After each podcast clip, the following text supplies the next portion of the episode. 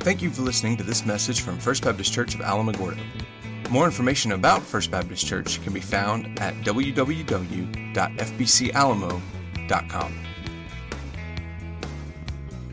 All right, well, as our kids head back uh, to Kids Church with Michelle, let me invite you to take your Bible and go to Psalm chapter 5. That's where we're going to be this morning as we look at joy.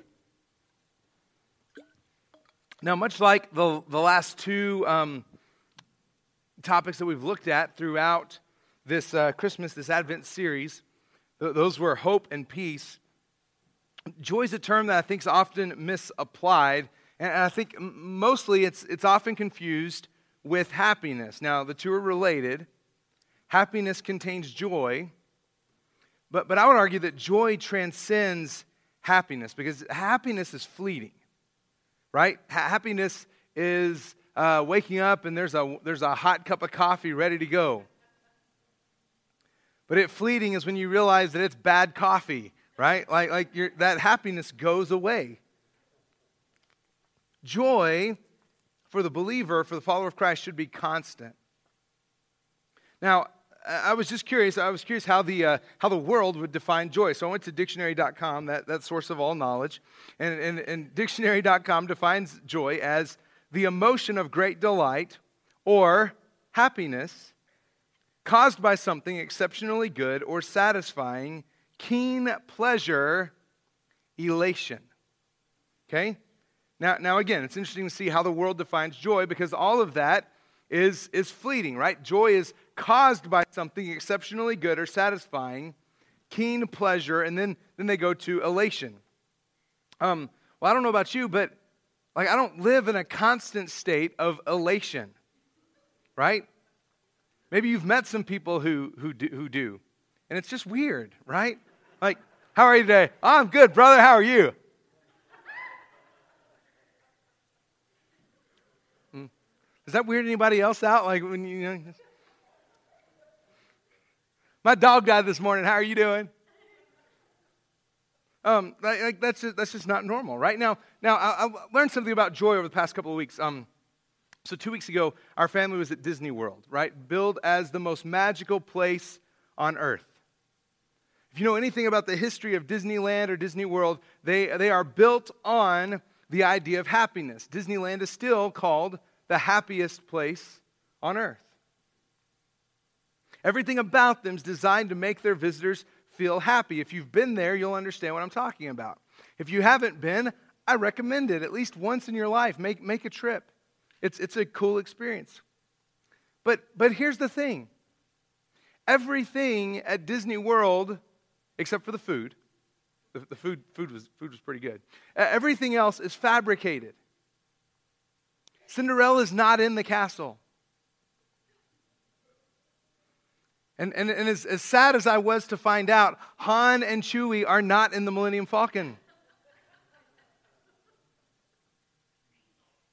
Right? By the way, Noah and I did get to do the, uh, not, not that we, we were there when a brand new Star Wars ride opened, so that there was no getting in that one. We did get to do the Smuggler's Run, which opened in August and was big, and we got to fly the Millennium Falcon. Outstanding. That's worth the price, the ridiculous price of admission. If you're a Star Wars fan, so cool. Right? But it's fake, it's on a screen. We weren't really flying the ship as cool as that would have been. It's, it's, a, it's a happiness that's built on escape. Getting away from real life to a place where everything is as close to perfect as possible. In fact, at Disney World, they're so committed to this idea of cleanliness and perfection. At Disney World, they have uh, underground uh, tunnels where all the trash goes. That's why you'll never see like a, a, guy carrying a bag of trash around because they take it all underground because they, they don't want anything to ruin the, the majesty. That's, that's why you'll never see Mickey without his head on. Because they go downstairs and behind the scenes to, to take it off, to, to keep up this, this facade of perfection. Now, now, look, I'm not anti, anti Disneyland, Disney World. It's fantastic. Like I said, if you can make it happen, I highly encourage you to go. It's, it's awesome. But it's not real. This morning, we're going to talk about joy that's real, that's not based on, on some kind of suspended reality, but that is a sustaining, joy in and through the very real ups and downs of life. See, in Psalm 5, King David's in a place where he's feeling despair. So, so this is going to seem like maybe at the beginning, kind of an odd passage for Christmas. But we're going to see that in the, in the struggles of real life, the reality of the gospel, the good news, brings joy even in the middle of less than perfect circumstances. So if you'll turn with me to Psalm 5, uh, this morning I've asked um, Perry and Kathy Tubbs to come and to, to light our uh, joy candle. It's the pink candle in, in, our wreath. And so as we stand to read, I'm going to ask them to come and, and, and light the candle. Let's stand and read Psalm 5. This is what it says. This is King David writing. He says, Listen to my words, Lord. Consider my sighing. Pay attention to the sound of my cry, my King and my God, for I pray to you. In the morning, Lord, you hear my voice. In the morning, I plead my case to you and watch expectantly. For you're not a God who delights in wickedness. Evil cannot dwell with you. The boastful cannot stand in your sight. You hate all evildoers. You destroy those who tell lies. The Lord abhors violent and treacherous people. But I enter your house by the abundance of your faithful love. I bow down toward your holy temple in reverential awe of you. Lord, lead me in your righteousness because of my adversaries. Make your way straight before me. For there is nothing reliable in what they say. Destruction is within them. Their throat is an open grave. They flatter with their tongues. Punish them, God. Let them fall by their own schemes. Drive them out because of their many crimes, for they rebel against you. But let all who take refuge in you rejoice. Let them shout for joy forever. May you shelter them, and may those who love your name boast about you. For you, Lord, bless the righteous one. You surround him with favor like a shield. Let's pray. Father, we thank you for this morning. I thank you for this passage, even though it, it may not strike us as a, as a particularly Christmas leaning passage, that in here there's joy that David realized he had in you, even when nothing else was going right. And so for us this morning, I pray that you, you would simply draw our attention to the manger and then to the cross where we see Christ coming to take our place, and that that might lead us to joy. I ask all these things in the precious name of Jesus. Amen. Thank you. You can have a seat.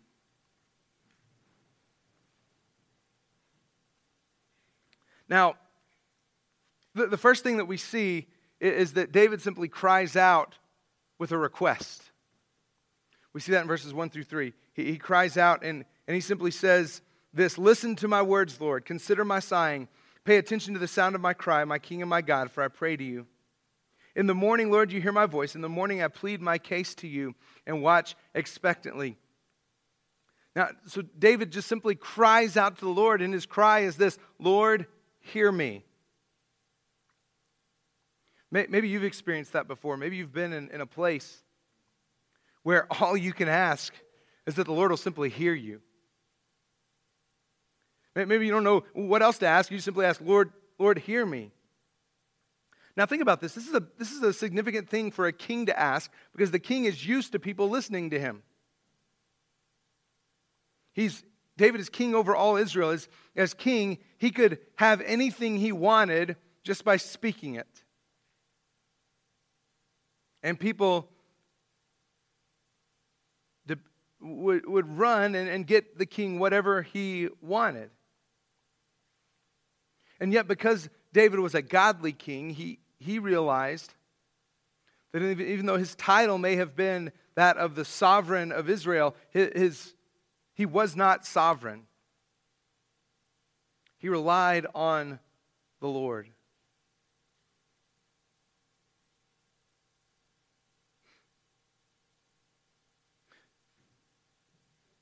Have you ever just simply asked the Lord to hear you? And have you ever stopped to consider the gravity of the fact that Scripture promises that when we cry out to God as His people, He hears us.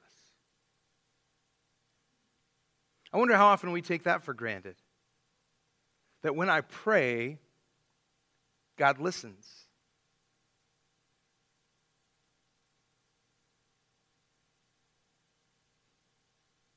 In verse 3,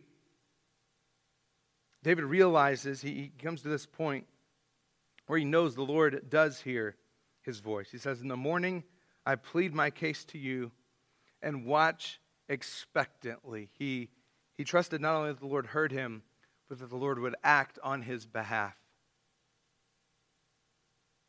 And then we get into verses 4 through 6 with what I call David's reflection.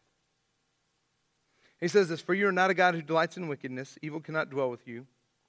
The boastful cannot stand in your sight. You hate all evildoers, you destroy those who tell lies.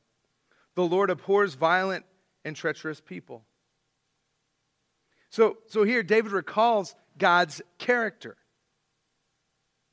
Now, this is a psalm, so this is a song of praise that, that, um, actually people might have, might have sung to God. And so they start off asking God to hear them and then being reminded of God's holiness. And in this case, I think David is reminding himself of the character and the holiness of God. It's a reminder that, that David is to live a holy life just as God is holy because God cannot look upon wickedness. Now, now listen, this is a humbling exercise when it comes to praying, to, to remind ourselves who God is, so that we might not approach Him flippantly or arrogantly, but that we might realize that, that even as believers, we've been washed in the blood of Christ, who have direct access to God, and, and as Hebrews 4.16 would tell us, to, that we can come boldly, excuse me, boldly before the throne of grace. That just because we can come boldly does not mean we can come flippantly. Because we still approach a holy God who is different from us, who is perfect, who is righteous, and we are not those things.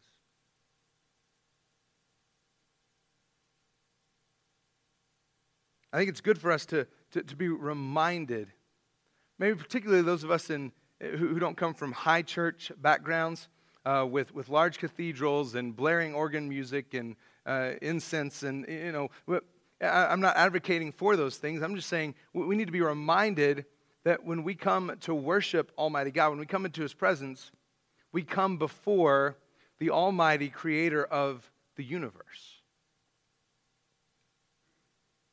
We need to be reminded of His holiness. And that because He is holy, we've been called to live holy lives as His followers.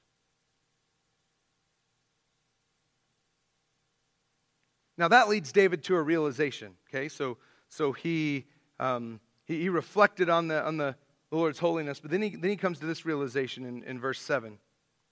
But I enter your house by the abundance of your faithful love. I bow down toward your holy temple in reverential awe of you. See, David realized that he's only able to enter into the presence of God because of God's faithful love. The word he uses here is, is the Hebrew word hesed. I didn't say that right because it's a lot harsher in, in, in, Hebrew, but it's, it's, it's hesed. It, it means faithful, it, it describes God's abundant and faithful love toward his people. It's, it's the same love, and it's the same word that God used to proclaim his goodness and his love to Moses in Exodus 34 as God hid Moses in the cleft of the rock and then passed by. And, and we're told that Moses saw God's back. And even that glory was so much that Moses comes down off the mountain with his face glowing because he had seen the glory of the Lord. And this is what the Lord declares as he's passing by Moses in Exodus 34. Just listen to this. The Lord, the Lord is a compassionate and gracious God, slow to anger and abounding in faithful love and truth, maintaining faithful love to a thousand generations forgiving iniquity, rebellion, and sin. See, David realizes that he's different from God that he's separated from God because of sin, and yet, because of the Lord's faithful love to him, because of God's faithful love to his people, he's able to cry out to God. And he has the assurance that God hears him, not because David's life was so holy, not because his prayers were so majestic, but because God's love is that great.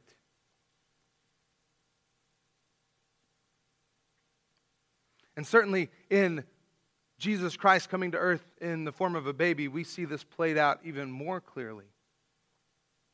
That God took the initiative to span that gap that separated us because of sin. And as Paul says in Romans, when we were powerless, at the right time, God sent Christ to be the sacrifice for our sins. Now, all this matters because apparently David's facing some resistance when we get to, to verses 8 through 10. He prays for himself, he prays for those opposing him. He says, um, Lord, lead me in your righteousness because of my adversaries. Make your way straight before me.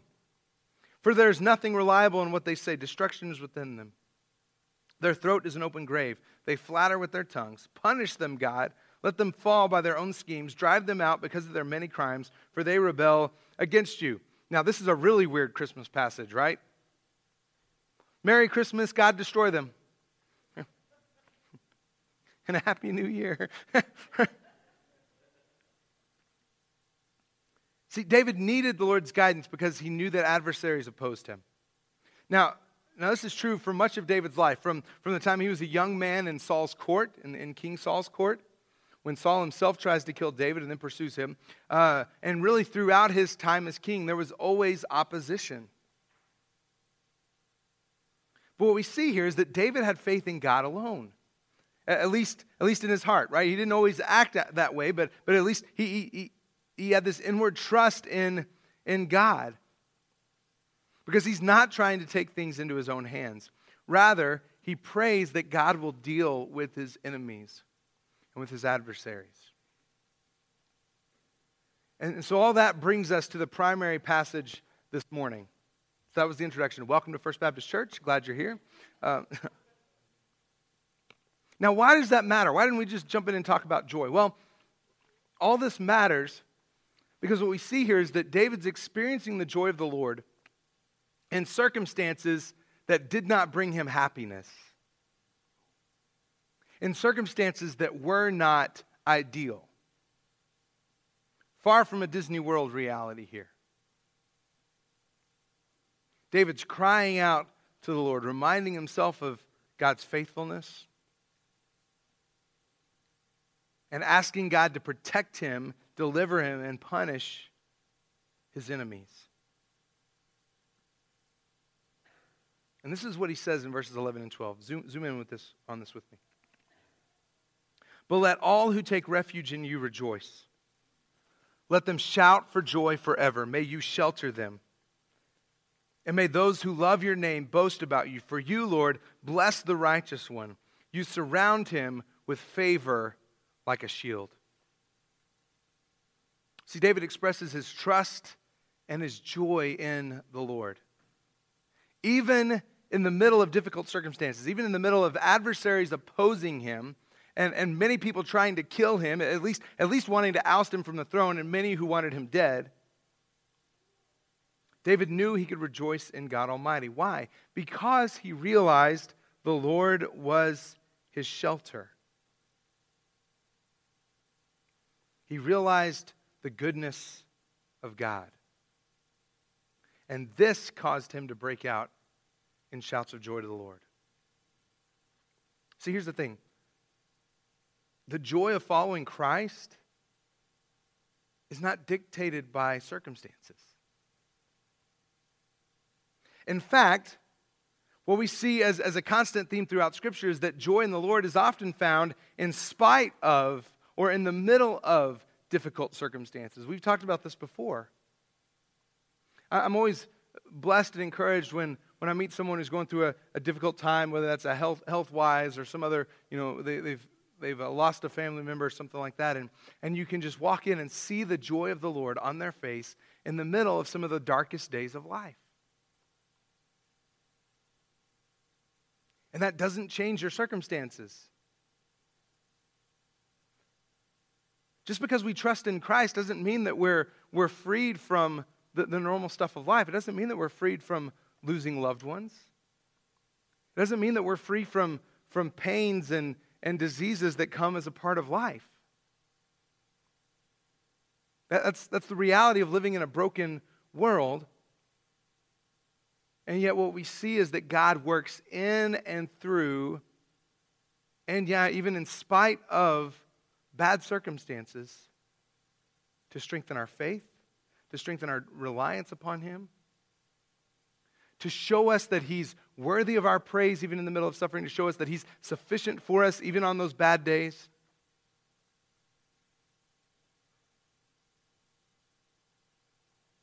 And He gives us a joy that, that someone outside of the family of God simply cannot understand or experience. And this is the reality of Christmas. This is the reality of the incarnation of God with us. Because He's with us always. In fact, that was such an important part that, that that's the last thing that Jesus said to His disciples before He was taken up to heaven. I am with you always to the end of the age. That means that on the good days, He's with us. And on the bad days, He's with us. When, when life is going great, He's with us. When, when it's not going great, He's with us. And when maybe it doesn't feel like it's going at all, He's with us.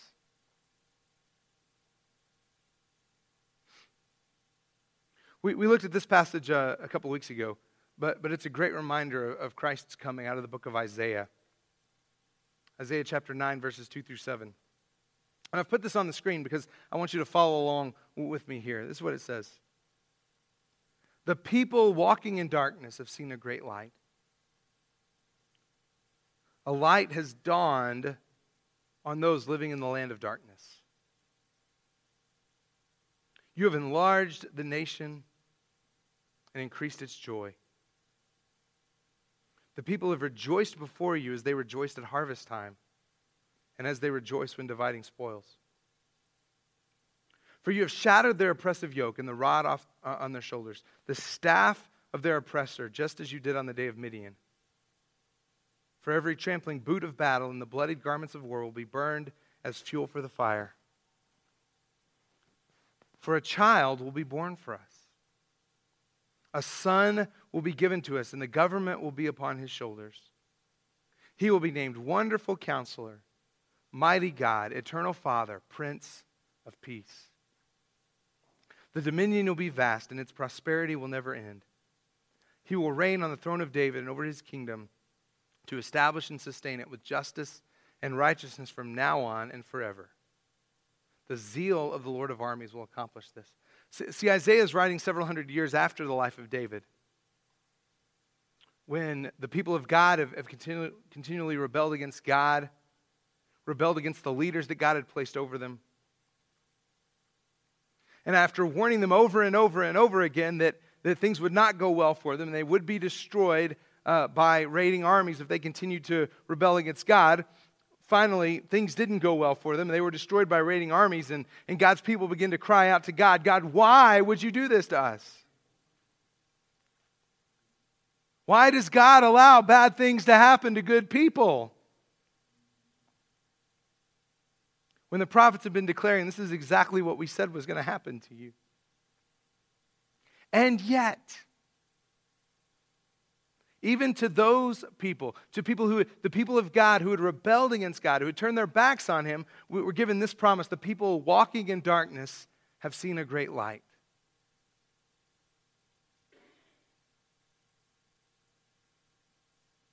All the oppressor's power has been removed. The enemies have been defeated.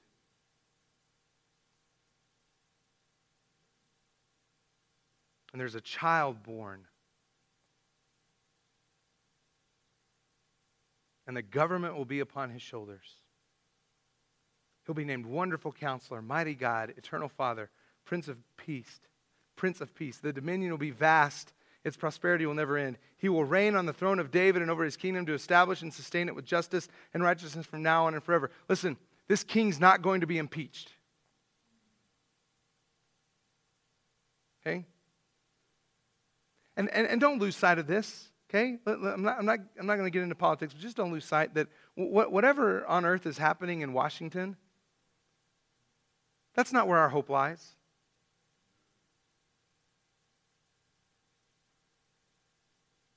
Because my king rules from heaven.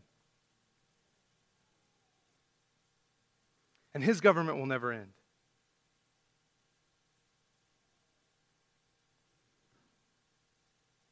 These words were written 700 years before Christ was born. Isaiah wrote to a people who were walking in darkness, who were surrounded by adversaries. God's people were in despair, much like David was uh, several hundred years even before Isaiah wrote when, when he wrote Psalm 5. And to people in despair, Isaiah writes, I know you're walking in darkness, but a light has dawned. God brings hope to the hopeless. He brings light to the darkness, and He brings joy where there was once only despair. Church, don't miss this. This is the joy of Christmas, the joy that Christ came to bring to us. It's not a joy that only exists in places like Disney World or where reality is only suspended for a few days, or when there's enough money in the bank account to buy Christmas presents for everybody. But it's a joy that sustains us when there's no money in the bank account. It's a joy that sustains us when that toy that you spent all night putting together breaks within the first five minutes.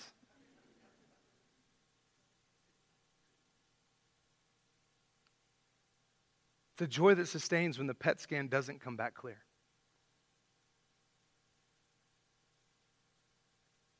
It's a lasting joy that exists through the ups and the downs of life because it's a joy that rests on the completed work of Christ on the cross. It's a joy that exists not just in spite of, but often in the middle of the struggles of life that we experience that are very real. But don't miss this it's a joy that can only be found in Christ.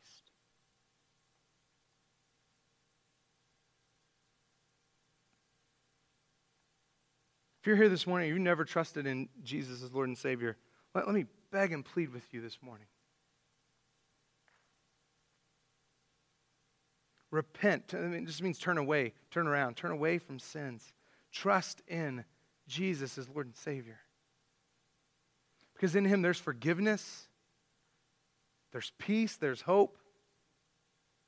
And there's this joy that we've been talking about that, that if you're here this morning and you're not a follower of Christ, would make no sense to you whatsoever.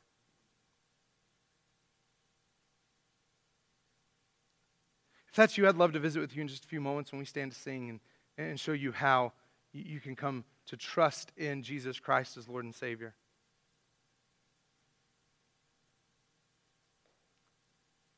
Maybe you're here and, and as Sarah prayed earlier, maybe, maybe your, your joy tank is just a little bit empty. If that's you, let me just invite you this morning to reflect upon what God has done for you. Because the Bible tells us that all of us were at one time separated from God, isolated from Him.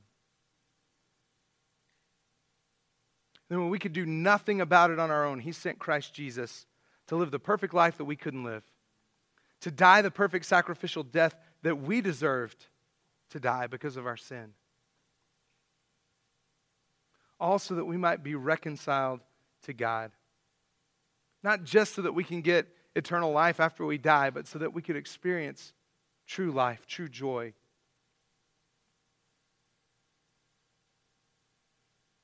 That we could be restored to Almighty God who created us and loves us immensely. May that truth, may that joy resonate in your heart this Christmas. Regardless of what is and is not under the tree, right? Whether you get the Lexus sitting out in your driveway or not, okay?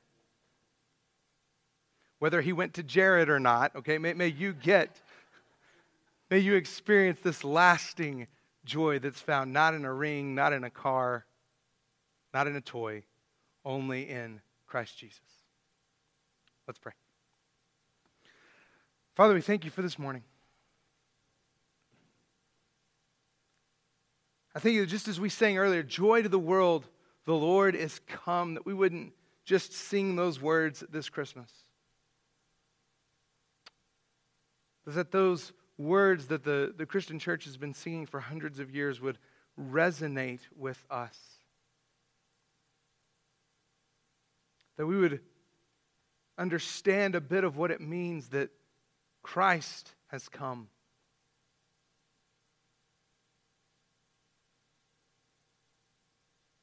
And that that reality that you came to earth in the form of a baby to save us from our sins gives, gives us an everlasting hope, everlasting peace, and everlasting joy that isn't based on circumstances, but that's grounded in your character, your faithful love.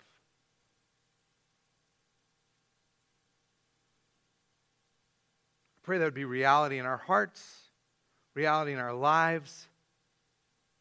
And at this time of year, especially as we near this last week and a half to Christmas, with as we encounter people who are experiencing despair, depression at this time of year,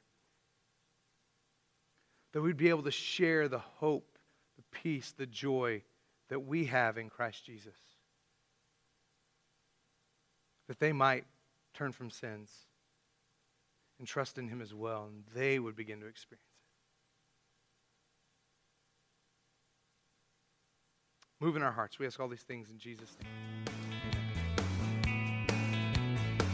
Thank you for listening to this message from First Baptist Church of Alamogordo. We are located at 1100 Michigan Avenue in Alamogordo, New Mexico.